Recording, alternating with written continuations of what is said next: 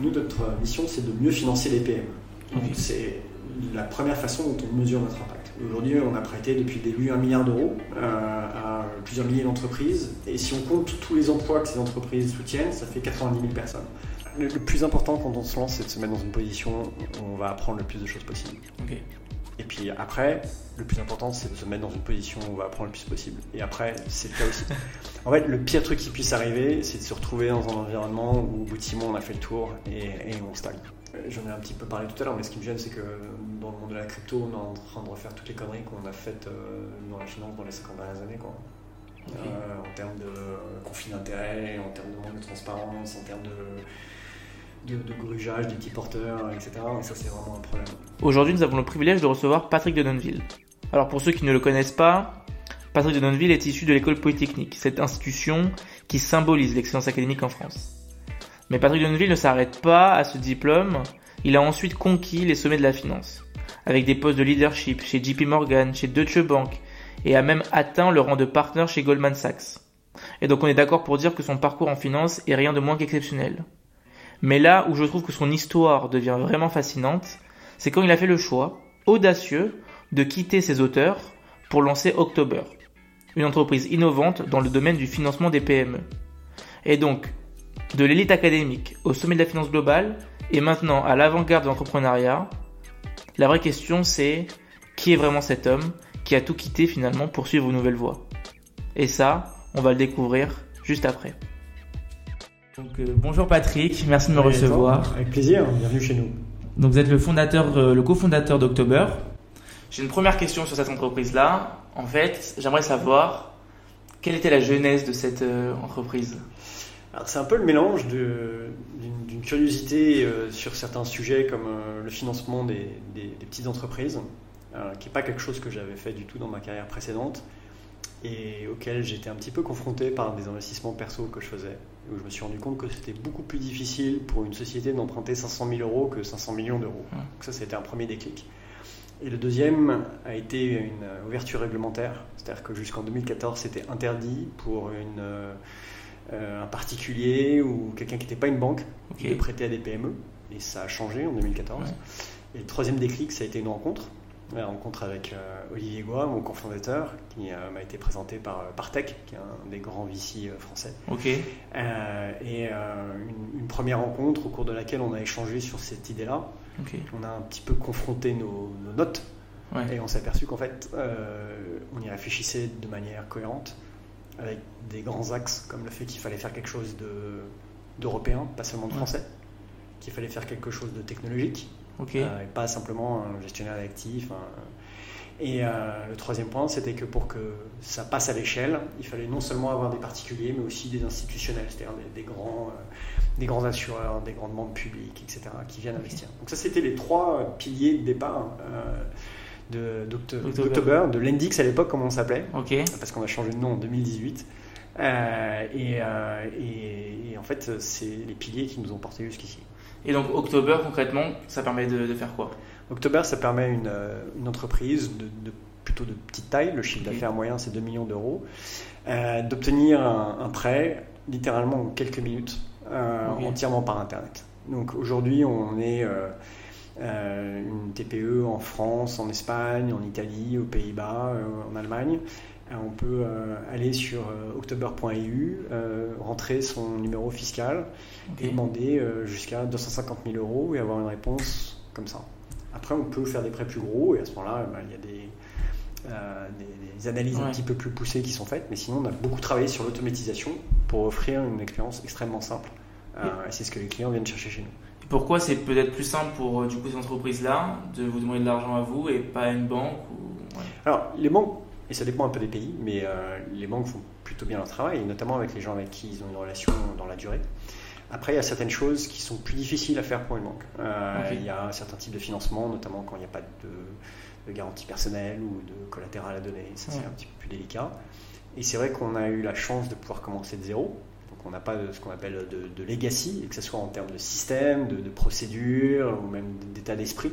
Et donc en étant concentré sur cette proposition de valeur de la rapidité, de la simplicité, euh, on arrive à faire quelque chose d'assez différent de l'expérience d'un emprunt bancaire classique encore une fois, je pense qu'il y a des, des TPE, PME qui ont des très très bonnes relations longue durée avec leurs conseillers souvent et qui en un coup de fil peuvent obtenir un accord. Ça arrive, mais il y en a d'autres pour lesquels c'est plus long. Je crois qu'en France, le temps moyen pour obtenir une réponse, c'est à peu près six semaines auprès d'une banque. Ok. J'ai remarqué aussi dans votre parcours que du coup, vous avez commencé en tant que COO, puis maintenant CEO. C'est quoi la différence peut-être dans vos tâches quotidiennes et comment est-ce que vous avez géré cette transition-là? Bah, Déjà, enregistrer un podcast, c'est différent. dans le sens où, euh, sans vraiment euh, s'en parler, mais plus par, euh, par affinité, chacun, entre les et moi, les rôles se sont répartis de manière assez naturelle. C'est-à-dire que moi, j'aime bien tout ce qui est euh, tech et produit, tout ce qui est euh, recherche de financement, tout ce qui est mise en place de process, etc.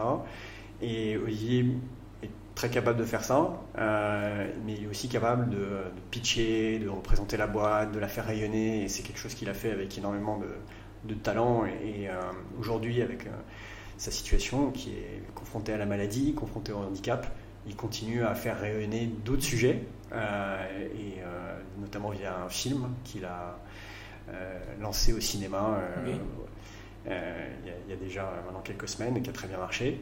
Mais il continue aussi à être impliqué dans October. Donc plus en tant que CEO, mais en tant que chairman. Donc maintenant vous prenez le relais. Voilà, alors j'essaye. je, je, pense que la communication, ça s'apprend, mais c'est aussi parfois un talent inné, donc il faut parfois se forcer, il faut parfois apprendre. Et, et surtout, je, je, suis ravi de pouvoir continuer à bénéficier de ces conseils. On, se parle tous les jours. Et, et on, est, euh, on continue à, faire avancer ce projet ensemble, mais pas juste tous les deux. Hein. October, c'est une équipe euh, depuis le début et, on a notamment des, gens dans les différents pays dans lesquels on est euh, lancé qui, qui sont non seulement brillants mais extrêmement engagés dans le projet, qui le font avancer. Parce qu'aujourd'hui, vous êtes, vous êtes combien chez October? Aujourd'hui, on est un petit peu plus d'une centaine, ah euh, avec euh, un peu plus d'un tiers de l'équipe qui est dans les équipes tech, produits et data.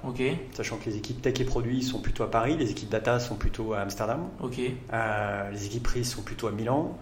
Ah les équipes qui s'occupent des prêteurs particuliers sont dirigées depuis Amsterdam.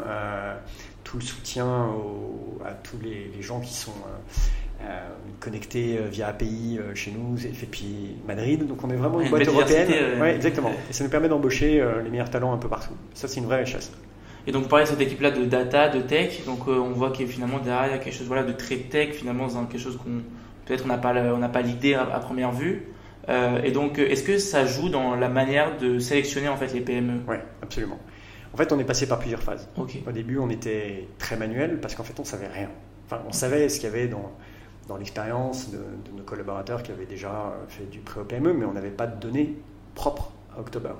Et donc notamment, on n'était pas capable de mesurer quelque chose d'extrêmement important qui est le biais de sélection adverse. Donc, le biais de sélection adverse, ça veut dire vous avez une population générale de, TPE et de PME. Euh, vous pouvez savoir euh, cette population générale comment elle va se comporter. c'est très intéressant et vous pouvez peut-être mm, calibrer un modèle de crédit sur cette population générale. Mais en fait, là, il vous manque quelque chose de très important c'est que dans cette population, tout le monde ne va pas venir demander un prêt. Et tout le monde ne va pas venir demander un prêt à vous. Et si les gens qui viennent vous demander un prêt à vous sont différents de la population générale, s'ils sont plus risqués, eh ben, le modèle ne va pas forcément le voir s'il a été calibré sur la population générale. Donc, du coup, il a fallu qu'on apprenne petit à petit, qu'on accumule de la data. Et aujourd'hui, on a de la data sur des centaines de milliers d'entreprises avec des millions de points euh, de, pour calibrer des modèles spécifiques à cette population. Euh, du premier prêt date de 2015, les premiers prêts faits avec ces modèles-là datent de 2018, et c'était dramatique de voir l'amélioration euh, sur les taux de défaut que ça a pu apporter. Et, euh, et, donc du coup, il y a ce moment-là où vous vous êtes rendu compte qu'il y avait un problème alors? C'était pas qu'on s'est rendu compte qu'il y avait un problème, on savait de toute façon que la population des gens qui viennent faire un prêt en ligne ne serait pas la même que celle qui appellerait son conseiller. On le savait. Mais par contre, on ne savait pas le quantifier. Donc du coup, on était obligé d'être extrêmement prudent, d'avoir un taux d'accord très faible, avec beaucoup de vérifications encore manuelles. Quand on a lancé l'entreprise, on savait donner une réponse en 7 jours. En 2018, déjà avec des améliorations de process, on savait le faire en 48 heures. Mais pour arriver comme aujourd'hui, où c'est vraiment en quelques minutes, il fallait qu'on ait ces modèles-là. Ah voilà. Donc c'est un chemin. Euh, et je pense que c'est un petit peu illusoire de se dire qu'on va pouvoir se lancer dès le premier jour euh, et, pas en fait prendre des risques inconsidérés ou les faire prendre à ses investisseurs. Il y a aussi un, outil du coup dans votre reprise qui est l'October Connect. Ouais. Euh, J'aimerais bien que vous m'expliquiez, vous expliquiez. Ouais, alors en fait, donc on a, bah, donc on a créé ces modèles et puis on a créé des outils pour lutter contre la fraude parce que bah, dans tous les domaines, euh, tout ce qui se passe en mine, la fraude c'est vraiment très présent et ça peut être euh, fraude est un peu un gros mot, mais disons le chef d'entreprise un petit peu désespéré qui va euh, habiller la mariée pour que bon, il y a aussi des bandes organisées. et ça, on y est confronté. Et, et, du coup, on a créé tout de suite d'outils et euh, pendant le Covid, euh, on a eu une banque qui nous a appelé, qui nous a dit bon ben avant le Covid, on faisait aucun prêt en ligne. Maintenant, tous nos prêts sont en ligne. C'est-à-dire qu'ils euh, commençaient à avoir les mêmes problèmes que ce que nous, on avait eu depuis le début. Et donc, ils sont venus en disant, bon, si on pouvait profiter de vos apprentissages plutôt que de faire les mêmes erreurs, peut-être, ce qui était très humble de leur part. et c'est là où on s'est dit, ok, ça peut faire du sens de, de vendre une partie de notre technologie. Euh, à des tiers. donc aujourd'hui, on a euh, des clients en Espagne, en France, en Italie, euh, qui peuvent être soit des plateformes, un peu comme nous, soit, soit des banques, soit des organismes de garantie.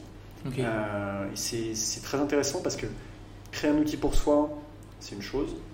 être capable de le vendre derrière à d'autres et que ça aille à leur cas d'usage, c'est pas évident du tout. C'est vraiment un autre métier de ce point de vue-là, on est un peu une boîte d'ingé, on va dire. Hein. On a un produit, on se dit si on a un super produit, il va se vendre. En fait, Ça va le vendre aussi, ouais. C'est pas, c'est pas, pas, Vous développez d'autres casquettes euh. il, faut, il faut développer d'autres casquettes, euh, avoir d'autres gens dans l'équipe, d'autres types de profils. Euh, et, c'est un processus d'apprentissage particulier. Donc maintenant, on va, on, va, on va grandir un peu, on va regarder la, plus grande photo, on va, parler de l'Europe. Euh, est-ce que vous pourriez nous dire, nous faire comprendre quel, quel impact a eu October sur le, le, paysage financier en Europe? Nous, notre mission, c'est de mieux financer les PME.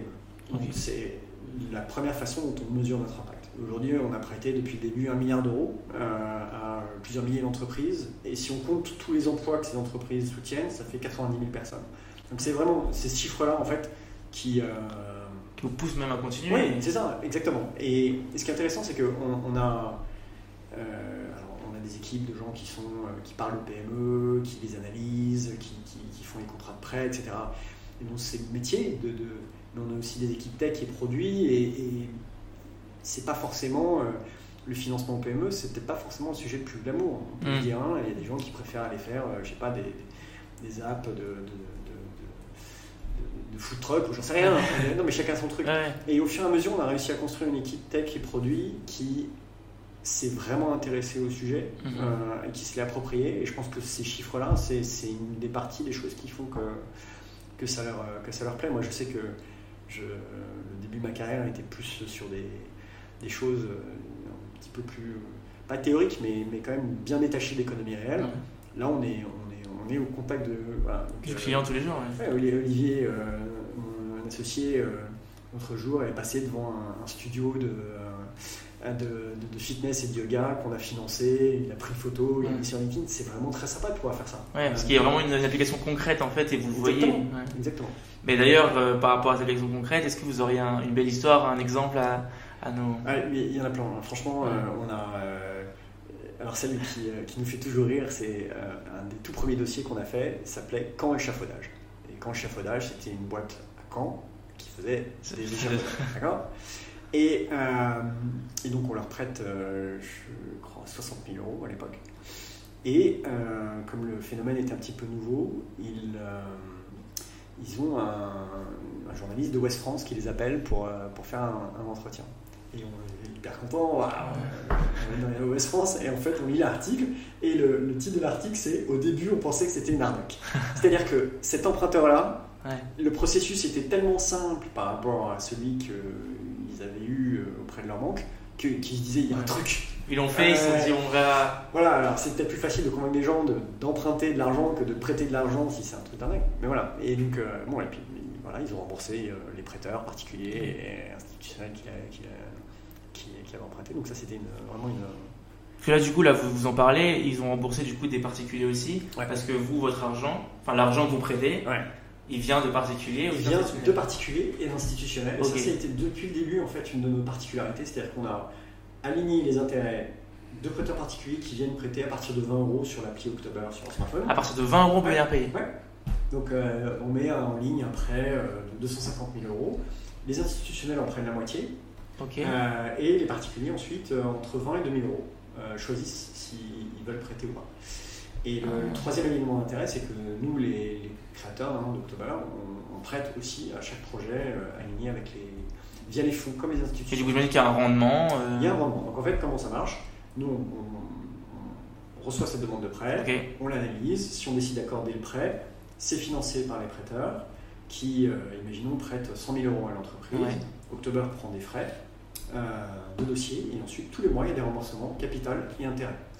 Et euh, ces taux d'intérêt, ils ont beaucoup évolué on parlait, dans, les, dans, les, dans les derniers 12 mois. C'est vrai qu'après une époque où ils ont tendance à baisser euh, doucement. Euh, hein, quand c'est en 2015, on, prêtait, je crois, un taux moyen aux alentours de, de 5,75 et on est, on est descendu jusqu'à 4,75 de taux ah moyen. Là, aujourd'hui, on, est plutôt sur des 8,5. Parce que les taux que nos investisseurs attendent hmm. ont augmenté, ce qui est normal. Donc, euh, nous, on s'aligne avec les intérêts de, des, des, prêteurs. Il faut qu'ils, pour combien d'impact il faut que ça soit rentable pour les investisseurs. Mais euh, en général, le, prêt, combien de temps? On prête, euh, alors ça dépend du type de projet, mais euh, ça va de 12 mois à 60 mois. Ok. Jusqu'à 5 ans. Et, donc, en général, il peut y avoir une petite période de quelques mois où il n'y a que des intérêts qui sont payés. Et puis, rapidement, il y a un capital et un intérêt. Donc, c'est un prêt le plus simple possible, taux mhm. fixe, avec des mensualités qui sont fixes pour que l'entreprise faut se rappeler, hein, c'est des TPE et des PME. Euh, elles ne sont pas en train de, faire un produit structuré avec des dérivés dans tous les sens derrière. Elles sont, euh, voilà, les, remboursements sont prévisibles, euh, ils peuvent budgéter. Et ça simplifie aussi l'analyse pour nous, parce qu'on peut comparer ces mensualités avec leur capacité de remboursement. Ça nous permet d'éviter le surendettement. Ok. Et donc là, on, est en plein dedans, on parle des taux, des taux d'intérêt, etc. Là, récemment, bon, récemment, tout le monde est au courant, il y a, le Covid, donc les actions des, banques centrales qui ont, relevé les taux d'intérêt. Aujourd'hui, les taux d'intérêt des banques euh, sont plus à 0,5 comme nous, même en tant qu'étudiant, on ne peut plus emprunter à 0,5. Ce que je veux dire, c'est quel impact ça a eu du coup sur votre, sur votre euh, entreprise? Euh, Est-ce que derrière vous, vous, enfin, vous, gagnez plus? Ou derrière vous perdez des clients? Comment ça Alors, les taux d'intérêt, qu'est-ce que c'est? Le taux d'intérêt, c'est le prix de l'argent. Mmh. Et donc, quand les banques centrales montent les taux d'intérêt, ce qu'elles font, c'est qu'elles augmentent le prix d'argent pour baisser la demande. Voilà. Elles veulent que les gens empruntent moins, c'est logique, d'accord? Euh, Et ça marche. Euh, donc nous, aujourd'hui, c'est vrai qu'il y a des entreprises qui avaient des projets qui étaient rentables quand les taux étaient à 3-4. Euh, quand aujourd'hui, elles empruntent à 6,5 ou 7, le projet ne fait pas de sens. et donc du coup, il y a moins de demandes d'emprunt. D'un autre côté, on a aussi, de la part des investisseurs, un monde qui est plus volatile, où il y a une perception du risque qui a changé, et donc où l'appétit aussi est, un petit peu euh, diminué. Donc nous, en tant que plateforme, on doit tout le temps trouver un équilibre entre les deux, euh, avoir des taux suffisamment hauts pour que les investisseurs aient envie de prêter, avoir des taux suffisamment bas pour que les emprunteurs puissent financer leur projet à un taux qui fasse du sens. Et, voilà. donc c'est tout cet équilibre-là sur lequel on travaille. Euh, Parce que nous, on n'a pas accès aux banques centrales, hein. euh, on n'a pas accès aux dépôts non plus, on n'a pas non plus les contraintes qui vont avec ces, dépôts, etc., qui sont, qui sont réelles. Euh, et donc, effectivement, on est plus cher que les banques. Et ça, ça a un impact très clair sur notre capacité à, déployer et à prêter. Et d'ailleurs, ce qui est intéressant aussi, c'est dans, dans, dans, dans ce, dans ce secteur-là, c'est que moi récemment en fait je me suis rendu compte qu'il y avait des sites d'application qui le faisaient. Et là j'y pense maintenant parce que je crois que j'avais vu sur Lydia oui. que maintenant ils proposent de, on peut faire un prêt en une seule seconde en deux en trois secondes. Euh, vous ça vous intéresse pas de vous tourner vers les particuliers? Non non non pas du tout. Pour plein de raisons euh, mais le la, raison de fond c'est que on pense que c'est déjà compliqué de faire ce qu'on fait bien. Et que voilà, on s'est nous on s'est dit ok voilà, c'est ça ce qu'on va faire essayer de faire. Et donc, euh, c'est un peu. Euh, voilà, c'est ça, ça, notre, plan. Le, consommateur, c'est pas que ce soit un marché inintéressant, mais c'est vraiment. C'est pas la même chose. On est, on est sur du financement de, projets, souvent d'investissement, de gens qui, euh, qui peuvent acheter un nouveau véhicule, une nouvelle machine, faire une campagne marketing, etc. Le, financement de l'achat de, télévision, c'est pas, pas la même chose. C'est vraiment un métier très différent. Puis d'ailleurs, vous ne pourrez pas euh, vous balader dans la rue et dire lui, je l'ai financé. Parce que... Euh, peut-être, peut-être, mais c'est effectivement pas la même chose. Bon, on, va, on va parler un peu de l'Europe. Et euh, moi, j'avais une question, c'est peut-être même une problématique de beaucoup d'entreprises. Comment est-ce qu'on fait en tant qu'entreprise française, se dire, ok, maintenant on va grandir et on va aller en Europe? Est-ce qu'il y a des défis spécifiques? Ça a été quoi les. Alors, oui, il y, en a plein. il y a les les évidents qui sont les défis réglementaires. La réglementation n'est pas la même partout. Euh, euh, mais le plus, le plus important, sur celui sur lequel il faut vraiment pas se planter, c'est le côté humain. C'est-à-dire qu'en en fait, il y a deux approches euh, pour faire ça. Il y a trois. Soit on fait tout depuis la France. on ne met pas d'équipe locale. on va dire méthode 1. Méthode 2, on prend des équipes locales, mais elles sont assez juniors. Tout est très contrôlé depuis la France et, et c'est vraiment des satellites. Et il y a la méthode 3 où on prend au contraire dans les pays des gens relativement indépendants euh, qui vont être capables d'aller adapter le produit au marché local, de prendre des initiatives euh, et, de, euh, et donc de, de, trouver en fait la niche locale pour que la boîte se développe. Nous, on a choisi la troisième voie. Alors, ça a du bien et du moins bien aussi. Hein. C'est-à-dire que ben, si on se plante sur la personne et que les initiatives qu'elle prend sont soit pas efficaces, soit voire ben, dangereuses, il faut faire attention. Donc, on est toujours être obligé d'être entre la méthode 2 et la méthode 1. Il faut qu'il y ait un petit peu de il faut surtout qu'il y ait un dialogue très ouvert euh, et, du respect mutuel. Et donc voilà, donc nous c'est la voie qu'on a suivie euh, depuis le début. Euh, et, je pense que ça nous a plutôt bien servi. Et ça évite aussi de trop diluer l'équipe dirigeante de départ. Au contraire, ça permet de la reluer parce que si on a des gens dans les pays qui peuvent contribuer pas seulement à leur pays mais au niveau européen, la boîte y gagne. Et donc aujourd'hui, vous êtes partout en Europe? Alors, on n'est pas partout en Europe. On, est, euh, on couvre 85% du PIB de la zone euro. Euh, c'est déjà pas mal. Mais effectivement, il y a plein de marchés sur lesquels on n'est pas du tout. On n'est pas en Belgique, on n'est pas au Portugal, euh, on n'est pas au Luxembourg, on n'est pas en Europe de l'Est du tout. Et vous cherchez à vous développer là-bas? Alors, c'est un objectif? et, Franchement, on aimerait bien. pour plein de raisons. une des raisons, ça va peut-être paraître vieux jeu, c'est qu'on croit beaucoup en l'Europe. et donc, c'est un de nos projets depuis le début, de faire vraiment une boîte européenne, de créer le l'Europe de l'épargne en fait parle dessous. C'est des trucs dont ah la Commission européenne parle depuis des années, mais ça avance pas des masses. Nous, on l'a fait. Aujourd'hui, un, prêteur français, il peut soutenir une PME espagnole. C'est souvent comme ça que ça marche. Ça vient toujours d'une entreprise et ça vient Airbus. ça c'est. Ouais, alors Airbus, j'appellerais pas ça un truc qui est sorti de tout seul de. Ouais, c'est vrai. C'est il, y a, eu quand même beaucoup d'aide. De, mais, euh, mais, mais, oui, mais effectivement, mais le, le faire d'un point de vue économique, avec un point de vue économique qui marche, c'est la plus belle façon de concrétiser euh, ça. Et aujourd'hui, l'Union européenne, elle vous aide? Alors oui, d'une certaine façon. Euh, d'abord, d'un point de vue réglementaire, euh, on a plusieurs réglementations qui nous aident à fonctionner dans tous les pays dans lesquels on est. Donc ça, c'est un vrai élément simplificateur.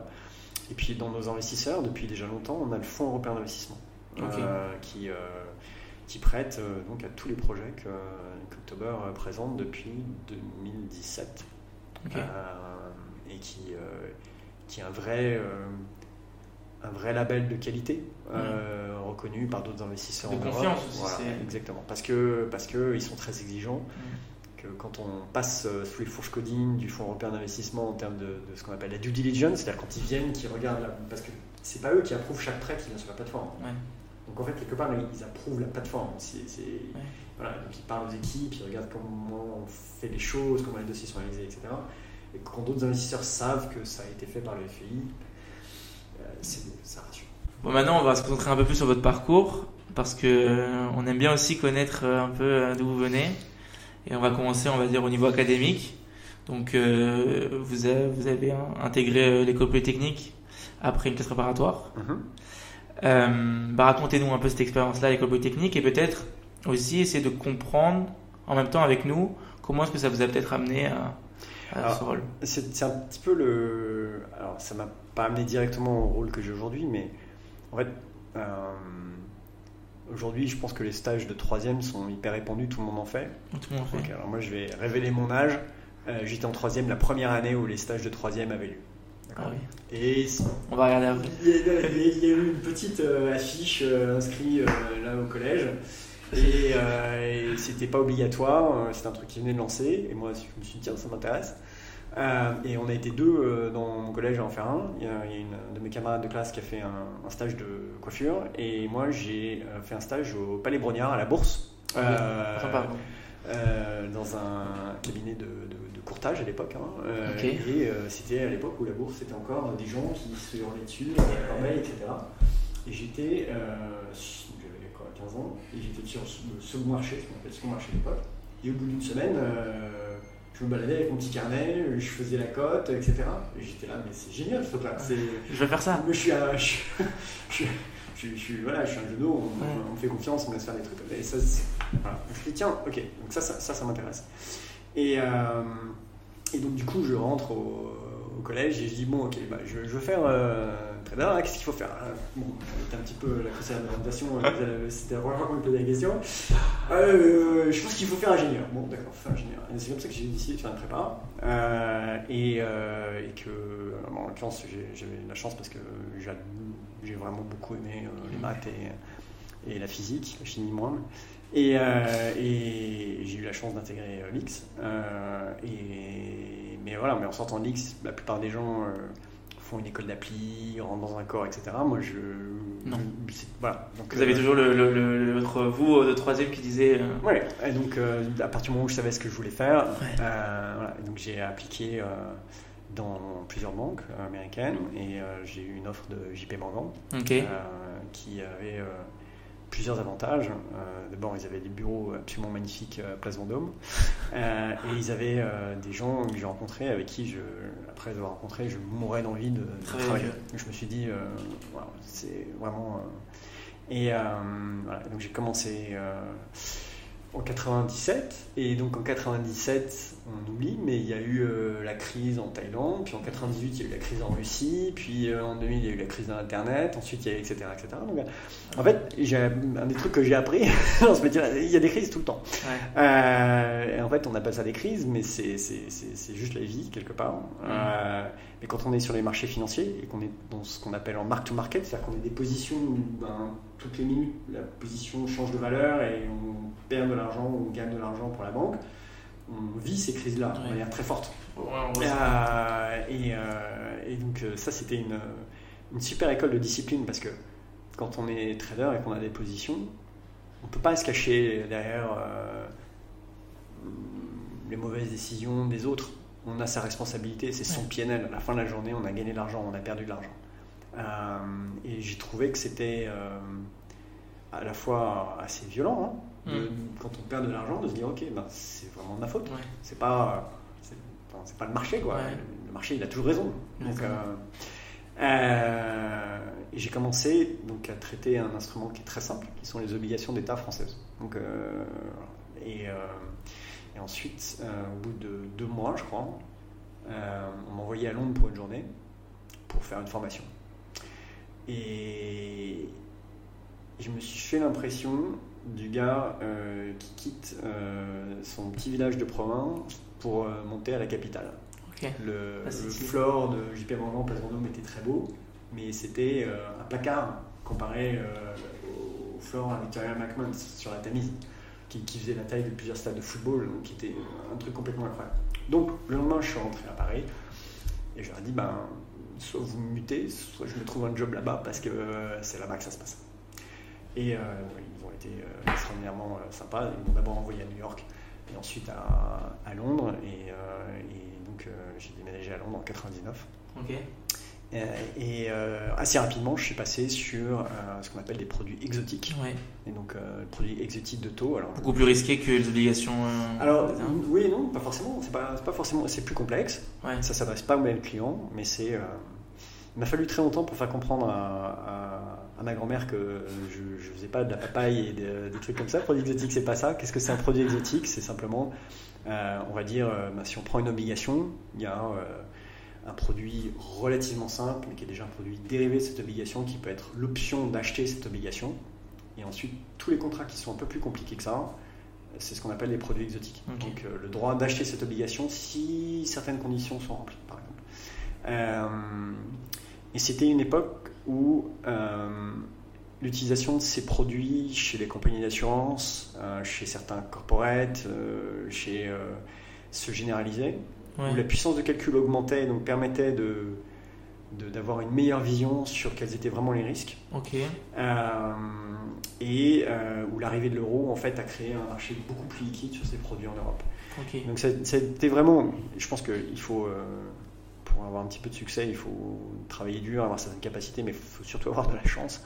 Et de ce point de vue-là, j'ai vraiment eu la chance. Je suis arrivé sur ces produits-là à un moment où ils ont vraiment progressé de manière assez spectaculaire. Et en même temps, vous voulez provoquer la chance parce que si vous n'étiez pas dit, je vais aller à Londres maintenant. Peut-être, peut-être. Oui, oui, complètement. mais euh, j'avais, j'avais mm. l'appétit pour ça. Ouais. Euh, j'avais l'appétit pour ça.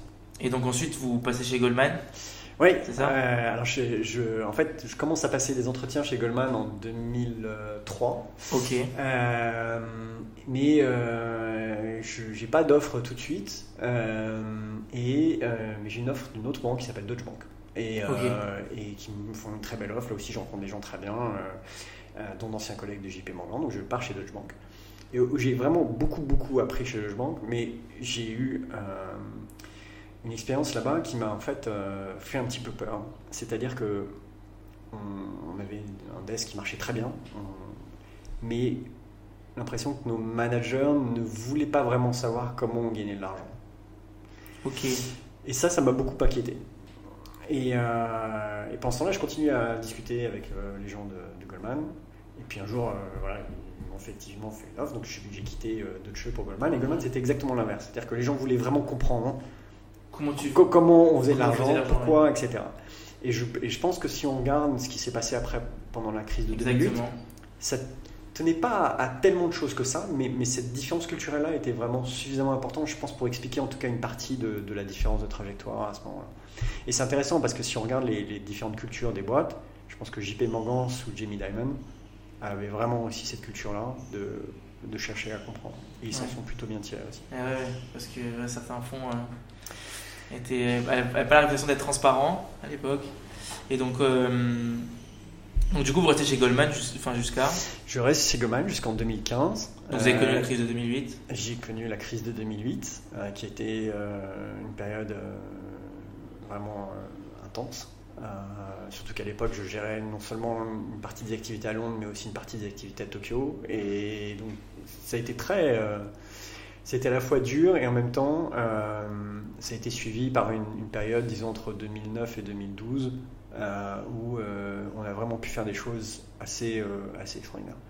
Donc, cette période très pénible qui a soudé une équipe, en fait. Ok. Et ce que je dis souvent aux gens ici, enfin pas souvent, mais dans cette crise, il faut, faut, se remettre un peu dans le contexte. Hein, un dimanche après-midi, je reçois un, un, message de mon boss sur Blackberry, ok, viens rentre au bureau, on me dit ok, euh, Lehman euh, va sans doute euh, déclarer faillite et puis peut-être aussi Merrill Lynch, quel va être l'impact, etc. Donc on, fait du wargaming sur qu'est-ce qui va se passer sur les positions, qu'est-ce qui va passer sur le marché pour être prêt lundi matin 6h30. Et, et puis surtout, on se dit, les suivants, c'est nous. Hmm. ok et donc lundi, on arrive au bureau et il y a des gens qui n'arrivent plus à fonctionner. C'est-à-dire qu'il y a des gens pour qui le, stress, l'inquiétude font que euh, voilà, ils, regardent le, cours de bourse qui s'effondre, ils pensent à, est-ce que je peux comprendre, hein, à, leur emprunt euh, immobilier, euh, ils pensent à comment ils vont payer l'école des enfants, ils pensent, etc. Je, comprends complètement. Mais il y a, voilà, il y a des gens qui ne peuvent plus fonctionner. Il y en a d'autres, au contraire, qui, qui, se mettent in the zone. et dans tous les cas, ça arrive à tout le monde en fait. Qui, voilà, et qui, et qui se disent, ok, le meilleur moyen de s'en sortir, c'est de continuer à bien faire mon job. Euh, et, en fait, très rapidement, bah, les gens qui ont arrêté de fonctionner, bah, finalement, sont, sont partis. Ouais.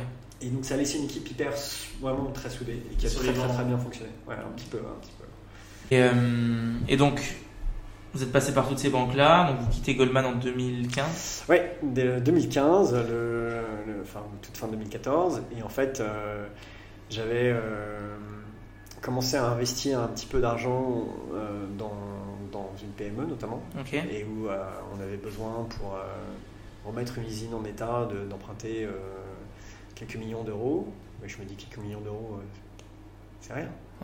tous les jours sur notre desk, on traitait bah des centaines de millions, des milliards d'euros. Donc j'appelle quelques connaissances, etc. Et tous me disent si tu nous appelais pour 500 millions, ça serait pas un problème, mais 5 millions, c'est trop petit. Tiens, étonnant ça. Et, euh, donc après, on cherchait auprès de banques locales, etc. Et c'était la croix et la bannière.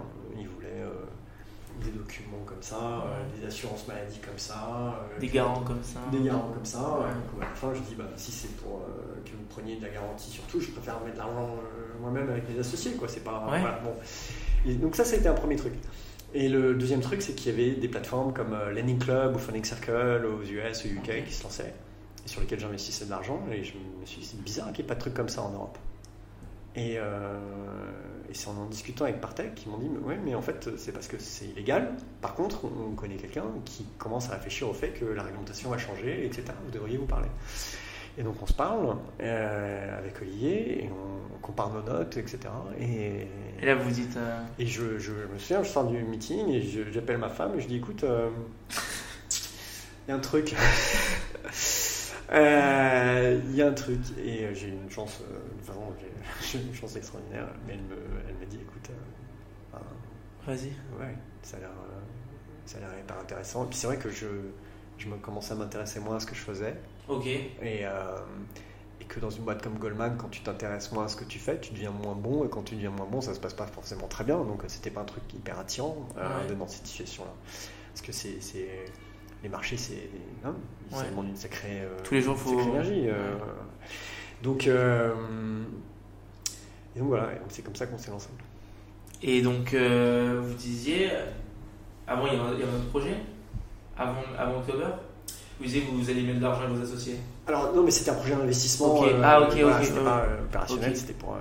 Euh, c'est une, société dans laquelle je suis toujours investi d'ailleurs, qui fait des, des, pièces détachées pour automobile, donc rien à voir. Rien à voir. Mais ça m'a appris à une réalité que je connaissais pas, qui est le financement pour, pour les PME. Et donc comme ça, vous étiez chez Goldman, on va dire entre guillemets au show, et vous avez dit maintenant je vais tout quitter et je pars.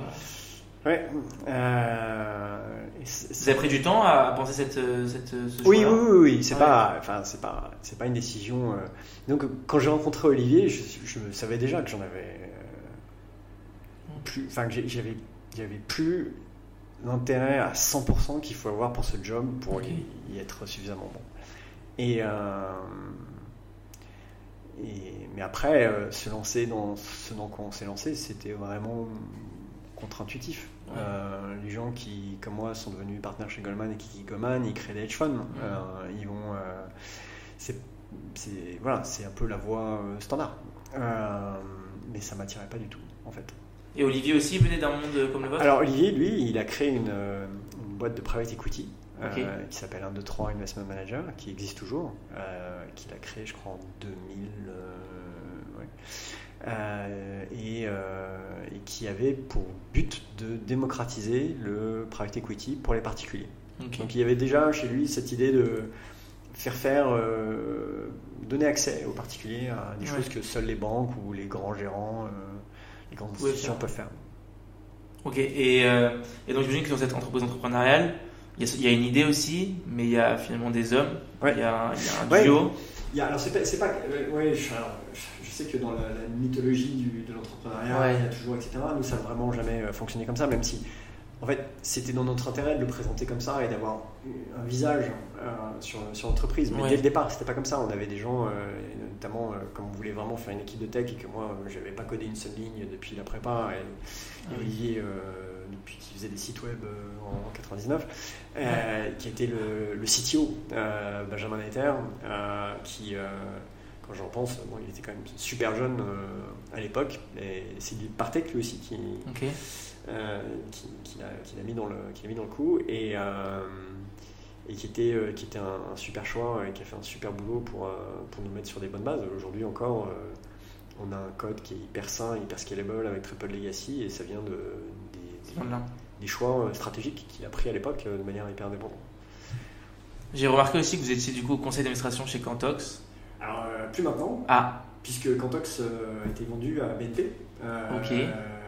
Racontez-nous alors. Eh ben, Qu'est-ce que c'est Cantox? Pourquoi là-bas? Cantox, c'est, c'est, une, une, entreprise qui au début s'est créée pour faire du, du FX, donc du foreign exchange, pour les TPE-PME. Donc là aussi, TPE-PME. Ah oui, encore, mais, mais, récemment, non? Alors, je crois que Cantox, c'est une date de 2012.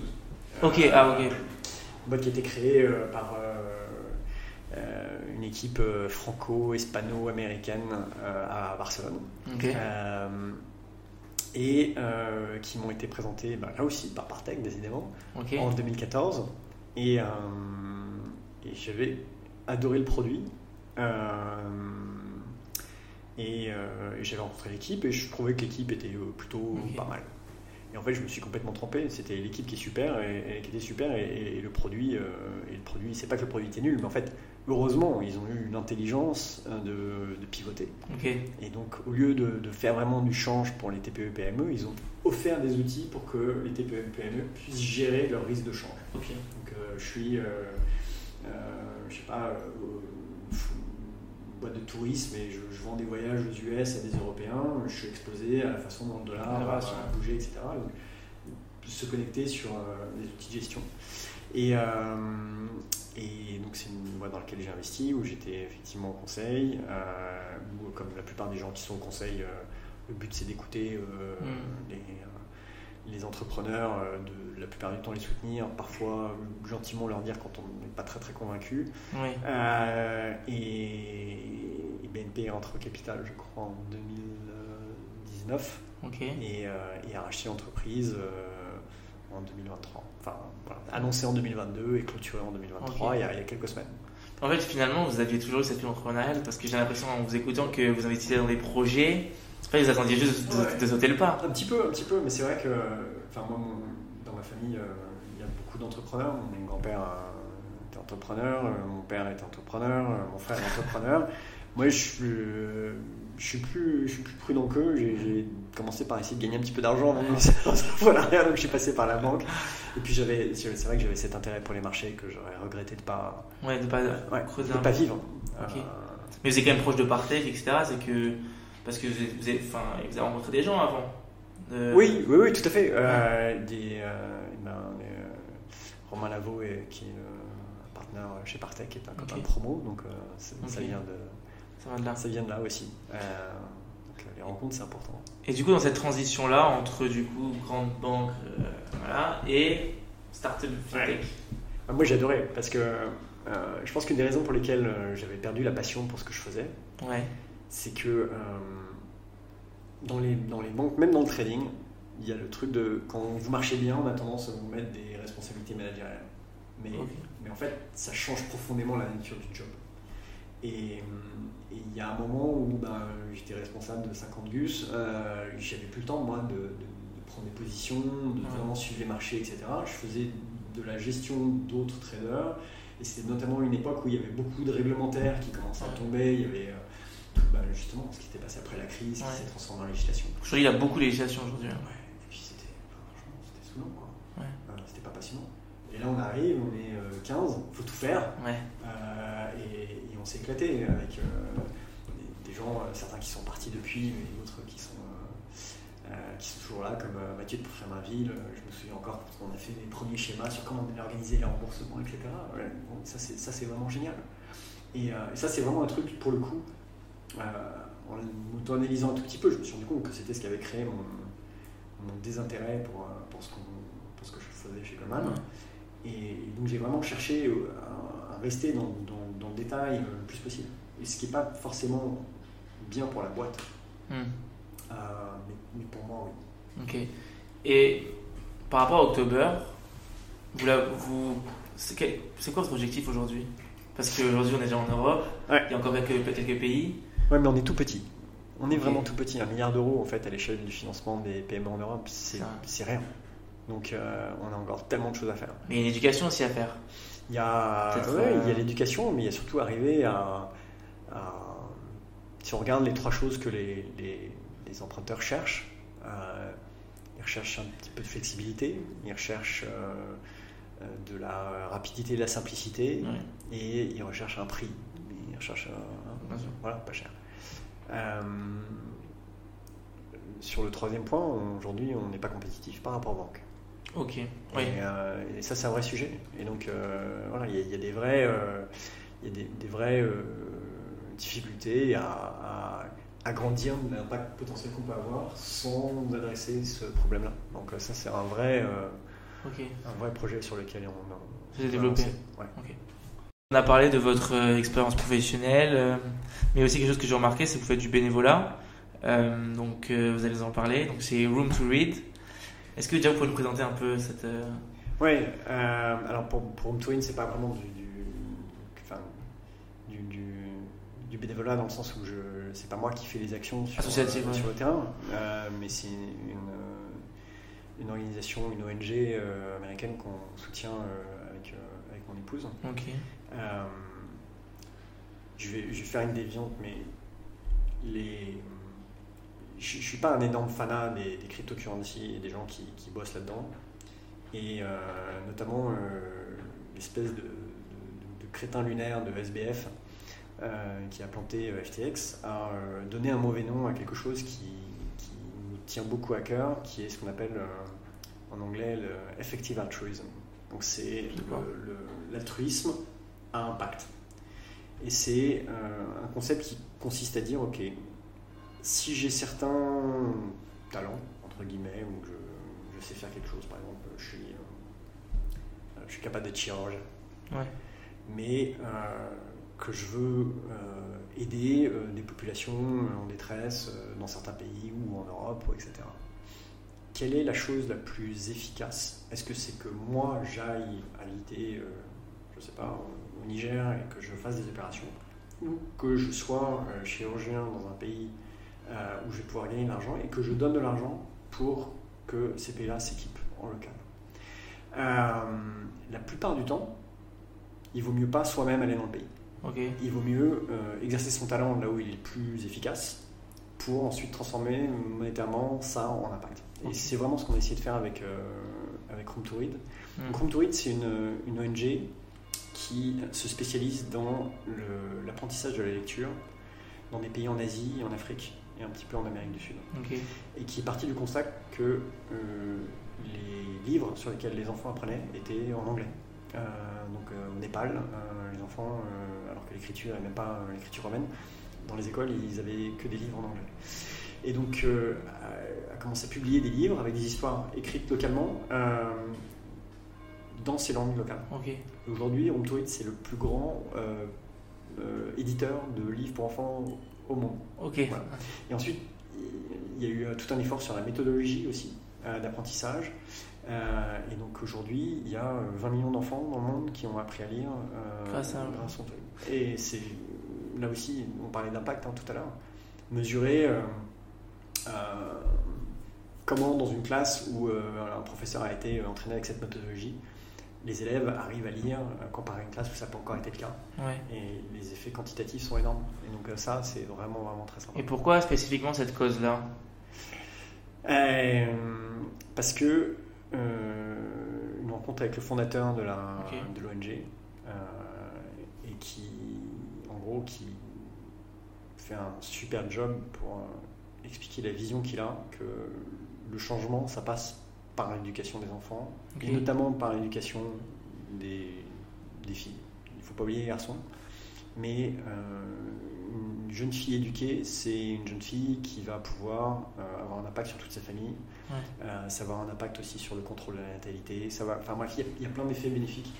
Et donc, euro pour euro donné, à part le vermifugeage, c'est ce qui est plus, c'est ce qui est plus impactant. Mais du coup, vous en, avez parlé un peu au début, mais euh, peut-être de manière plus générale, j'avais une question. Est-ce que, en tant que professionnel de la finance, il y a aussi une, responsabilité à avoir envers euh, des initiatives éducatives comme celle-ci? C'est pas en tant que responsable de la finance, c'est en tant que, que, personne. Je pense que quelle que soit euh, la carrière qu'on suit, on doit. et ça peut prendre plein de biais.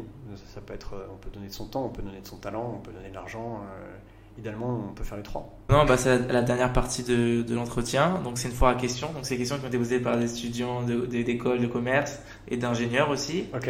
Euh, des professionnels, des jeunes professionnels qui sont intéressés par le monde de la finance. Et j'ai un joker s'il y a des questions auxquelles j'ai pas envie de voilà, répondre. Voilà, exactement. un joker. Donc, d'abord, il y a une première question. C'est euh, en fait vraiment euh, la, plus, la plus simple. Est-ce que vous avez des conseils pour les étudiants, jeunes professionnels qui veulent se lancer dans le secteur de la fintech? Alors, de la fintech ou, ou, même de la de, finance tech des conseils. Le, plus important quand on se lance, c'est de se mettre dans une position où on va apprendre le plus de choses possible.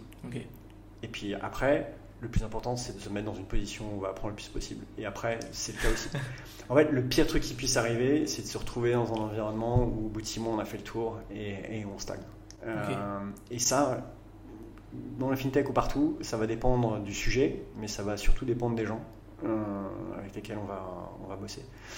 Et donc c'est pas évident de se dire, euh, je suis étudiant d'une grande école, j'ai sans doute accès à des entretiens dans des grandes boîtes, etc c'est vrai que les startups du général sont devenues un peu plus attractives. Je pense que moi, quand je suis sorti d'école, personne dans ma promo n'a lancé sa boîte euh, tout de suite. Je crois qu'aujourd'hui, c'est à peu près un tiers. Euh, c'est dingue comme changement. C'est génial.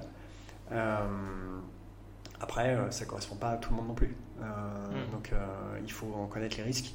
C'est pas la même chose de lancer sa boîte en sortant d'école quand on n'a pas de, de, charge de responsabilité que, plus tard.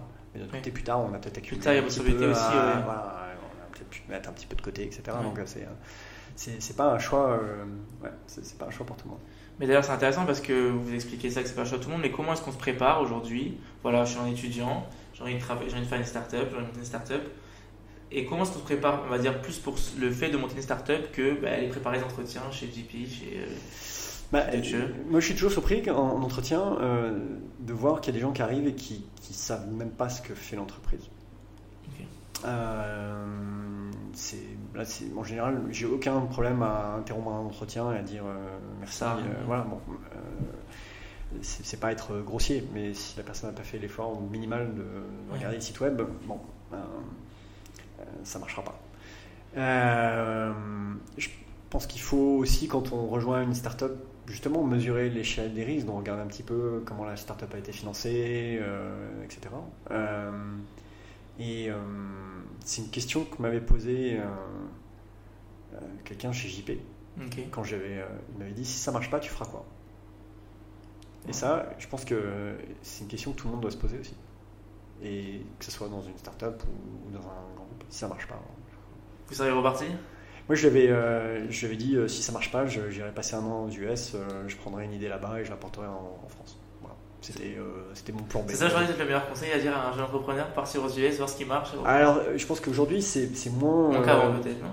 C'est peut-être moins différenciant parce qu'on n'a peut-être pas besoin d'aller aux US pour voir les idées. mais, mais, à l'époque, ouais, voilà. Mais, à l'époque, je pense que c'était encore une bonne idée de.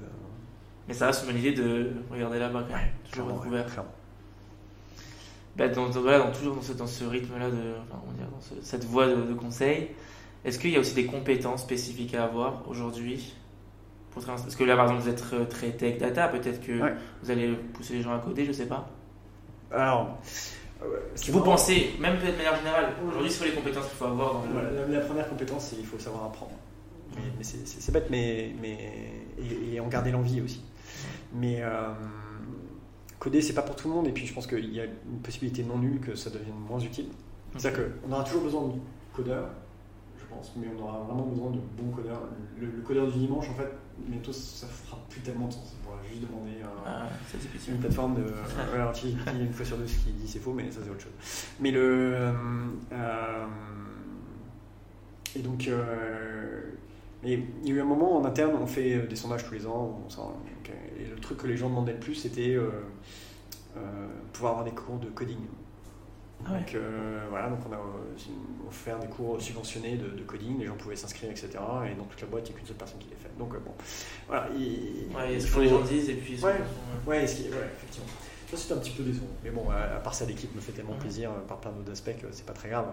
Mais, et ça, je pense que c'est vrai, peut-être plus encore pour les grands groupes que pour euh, les petites boîtes, euh, où euh, si le, skill set dont la boîte a besoin tous les 5 ans change dramatiquement, comment est-ce qu'on s'adapte? Il y, a, y a des boîtes aux US qui le, qui, le, gèrent bien de manière extrêmement proactive en disant à des gens on pense que d'ici 3 ans votre job n'existera plus.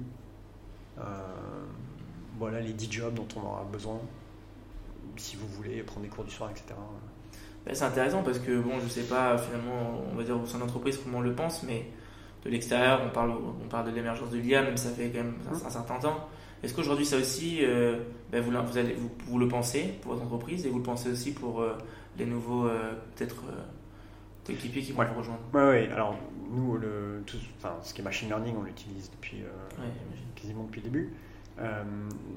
ce qui vraiment, enfin, c'est l'IA générative au niveau des textes qui, et son accessibilité qui a changé de manière dramatique depuis le début de l'année. Hein. Donc on a aujourd'hui des fonctions, que ce soit en marketing, sur certains supports clients, par exemple pour l'écriture de, de FAQ ou de, ou de blog.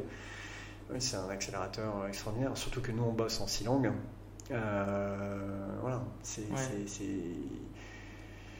assez rare d'avoir des gens qui sont capables d'écrire euh, aussi bien que ChatGPT en six langues. Alors après, il faut faire vraiment très attention à ce que ça dit, surtout si on fait une réponse euh, technique, quelque chose. Le truc qu'on n'a pas encore fait, c'est euh, entraîner un LLM sur notre base de réponses euh, à nous. Euh, ça pourrait être le cas. On a, sur des chatbots peut-être Non, vous êtes en fait, en fait, on a 8 ans d'historique d'interaction avec les clients. On pourrait très bien prendre un LLM et l'entraîner sur, sur ces réponses-là. voilà. le truc, c'est que si on avait fait ça il y a 3 mois, ça nous aurait coûté 200 000 euros. Si on faisait maintenant, ça nous coûterait 100 000 euros j'attends 6 mois, voilà. non, mais ça se trouve, si j'attends 6 mois, il y a quelqu'un qui va me payer pour qu'on le fasse. Voilà. Donc, euh, bon, on va pas se précipiter.